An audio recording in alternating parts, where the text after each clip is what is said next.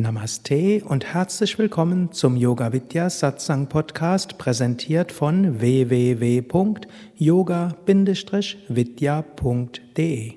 Die dreifache Natur des Menschen.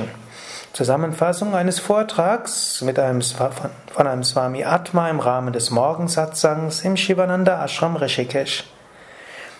Menschen haben eine dreifache Natur. Sie haben die animalische, die tierische Natur, sie haben eine menschliche Natur und sie haben auch eine göttliche Natur.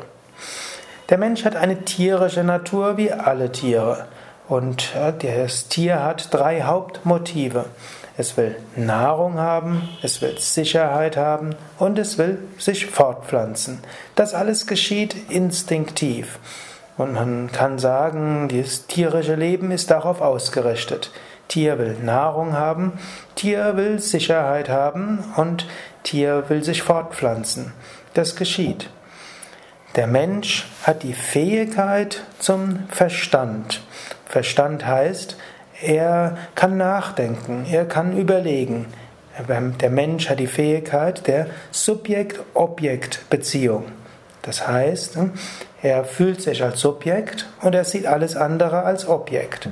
Ein Tier hat das nicht so stark. Ein Tier macht alles instinktiv, ist diese unterbewusste Verbindung von allem.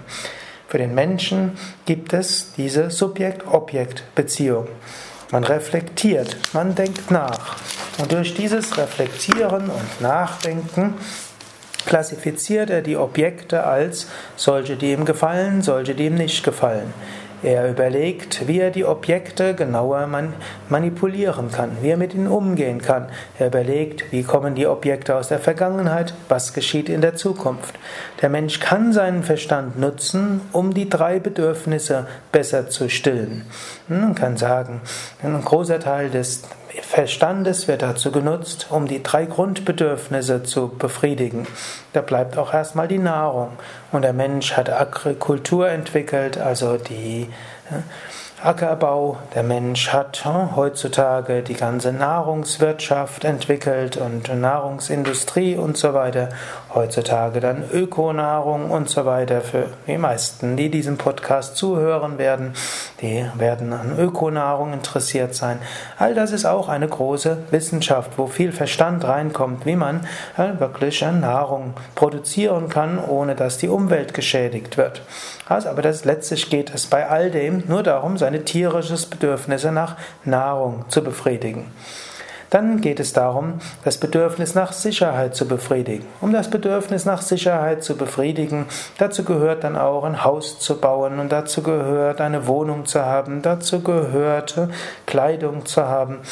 Es geht dann noch weiter, das ganze Rentensystem und Krankenhaus und soziale Absicherung und natürlich der ganze Staatswesen ist irgendwo auch darauf aus, Sicherheit zu haben. Ein ganz großer Teil des menschlichen Verstandes geht darum, das Leben etwas sicherer zu machen und so etwas besser und länger leben zu können.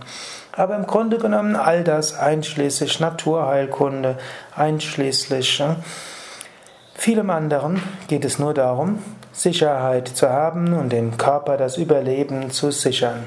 Hm, natürlich die Nahrung ist auch, spielt dazu auch eine Rolle, aber Nahrung ist nochmal ein ganz besonderes Grundbedürfnis und Sicherheit, Überleben zu sichern ist ein zweites Grundbedürfnis, wie es in den indischen Schriften klassifiziert wird. Gut, als drittes gibt es die Fortpflanzung, die Arterhaltung und die Kinder erziehen und so weiter. All das ist ein nächstes tierisches Bedürfnis und das der Mensch auch hat. Hm, dadurch, der Mensch hat das Ganze kultiviert, man kann zum Teil auch sagen verkompliziert. Es gibt Regeln, für was das menschliche Zusammensein betrifft. Ne? Es gibt Regeln für, wie Menschen zusammen sind, welche Art von sexuellen Wünschen erlaubt sind, nicht erlaubt sind. Es gibt in jeder Gesellschaft gibt es dort etwas. Und natürlich dann, die Kinder werden nicht einfach in die Welt gesetzt, sondern man erzieht sie, man kümmert sich um sie, man gibt ihnen eine Bildung und so weiter. Aber all das ist letztlich der Aspekt der Fortpflanzung, was Tiere auch haben. Der Mensch nutzt also seinen Verstand, um die tierischen, animalischen Bedürfnisse besser zu befriedigen, um sie langfristiger zu befriedigen. Und man kann sagen, ein großer Teil der modernen Gesellschaft geht eben dahin. Es gibt aber auch die göttliche Natur. Und die göttliche Natur hat, heißt die Einheit und die Verbundenheit mit allem. Der Mensch ist eins mit allem. Und der Mensch kann das auch erfahren. Natürlich alles hat die göttliche Natur, aber der Mensch in besonderem Maße hat die Fähigkeit, das auch zu erfahren. Göttliche Natur manifestiert sich auf viele Weise. Göttliche Natur manifestiert sich als großes Mitgefühl, für andere da sein, sich selbst aufopfern für andere. Nicht nur zu fragen, was bekomme ich dafür, nicht nur aus Instinkten heraus handeln, sondern die Verbundenheit mit einer höheren Wirklichkeit, eine tiefe Intuition, ein tiefes Mitgefühl, eine tiefe Liebe. Das ist ein Aspekt der göttlichen Natur. Die göttliche Natur will sich aber auch im Menschen manifestieren. Die göttliche Natur will erfahren werden. Und die göttliche Natur manifestiert sich im Menschen auch in der Frage, wer bin ich? Die göttliche Natur manifestiert sich im Menschen als die tiefe Sehnsucht, sich selbst zu erfahren. Letztlich ist auch das Tier, auch der Mensch und die ganze Natur eine Manifestation Gottes. Im Menschen manifestiert sich die göttliche Natur in der in dem Wunsch, sich selbst als göttlich zu erfahren. Also nicht den Körper als göttlich zu erfahren, sondern Gott will im Menschen sich selbst als Gott erfahren. Die göttliche Natur bringt Menschen dazu, andere so zu behandeln, wie wir selbst behandelt werden wollen. Die göttliche Natur manifestiert sich manchmal von selbst, die göttliche Natur manifestiert sich auch im Wunsch, spirituelle Praktiken zu üben. Indem du spirituelle Praktiken übst, erfährst du das Göttliche mehr und mehr. Die göttliche Natur manifestiert sich auch als Ehrerbietung vor dem Göttlichen überall. Und je mehr du praktizierst, umso mehr wächst deine Hochachtung für dem Göttlichen überall. Deine Ehrerbietung zum Göttlichen überall wird immer größer. Die innere Sehnsucht, Gott zu dienen und alles Gott darzubringen, zeigt, dass deine göttliche Natur stärker wird. Wir sind nicht hier, um unsere tierischen Bedürfnisse zu befriedigen. Wir sind nicht nur hier, um andere als unsere Geschwister zu spüren, das auch. Wir sind auch da und natürlich müssen wir die tierischen Bedürfnisse befriedigen. Natürlich gilt es auch immer mehr Menschen als Brüder und Schwestern zu sehen.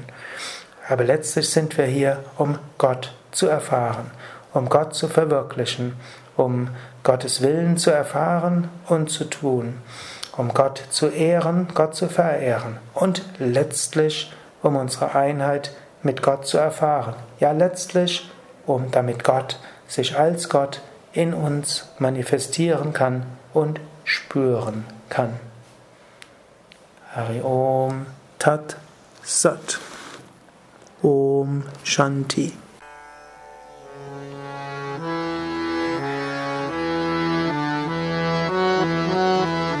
Dies war also die aktuelle Ausgabe des Yoga Vidya Satsang Podcasts, präsentiert von www.yoga-vidya.de